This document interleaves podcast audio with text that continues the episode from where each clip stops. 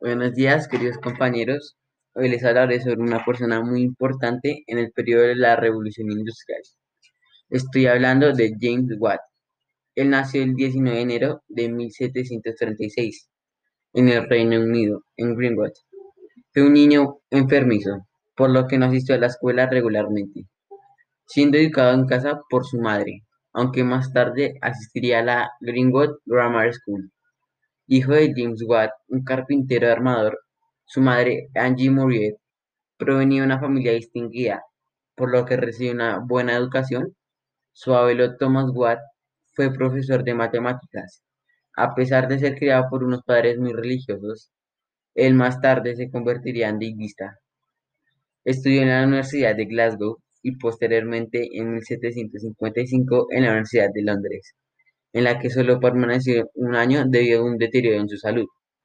Abrió una tienda en la universidad y se puso a vender sus propios instrumentos matemáticos. Durante su tiempo en la universidad tuvo la oportunidad de conocer muchos científicos y conoció a Joseph Black, el introductor del concepto del calor latente. Observó las máquinas de vapor inventadas por el herrero inglés Thomas Newcock a principios del siglo en 1712 y empezó a mejorarlas debido a que estas tenían muchas fallas. Después de eso, creó su propio diseño económico gracias a lo que aprendió el científico Joseph Black, ya que él sabía cómo economizar el calor latente y el vapor. Un año más tarde lo lanzó a la venta, después lo convirtió en un avance tecnológico y a una forma viable de producir energía. Aunque su invención alcanzó un gran éxito económico, en 1794 se alejó gradualmente de las actividades industriales. Dentro de las cosas a destacar, en 1767 inventó un accesorio para adaptarlo a los telescopios, que se utilizaba en la medición de distancias. Además, inventó una máquina para copiar documentos, una caldera rectangular de tres pasos del año 1785 y una máquina de copiar esculturas.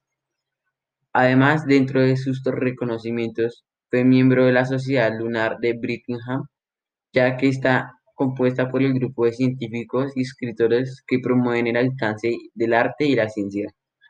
En 1764 contrajo matrimonio con su prima, Margaret Miller. Tuvieron cinco hijos, dos cuales vivieron hasta la edad adulta James Jr. y Margaret.